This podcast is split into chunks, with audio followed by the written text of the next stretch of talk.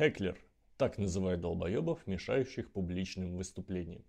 Пьяный Вася, кричащий стендаперу, что тот говно, и школьный хулиган, срывающий урок дурацкими вопросами, оба хеклеры.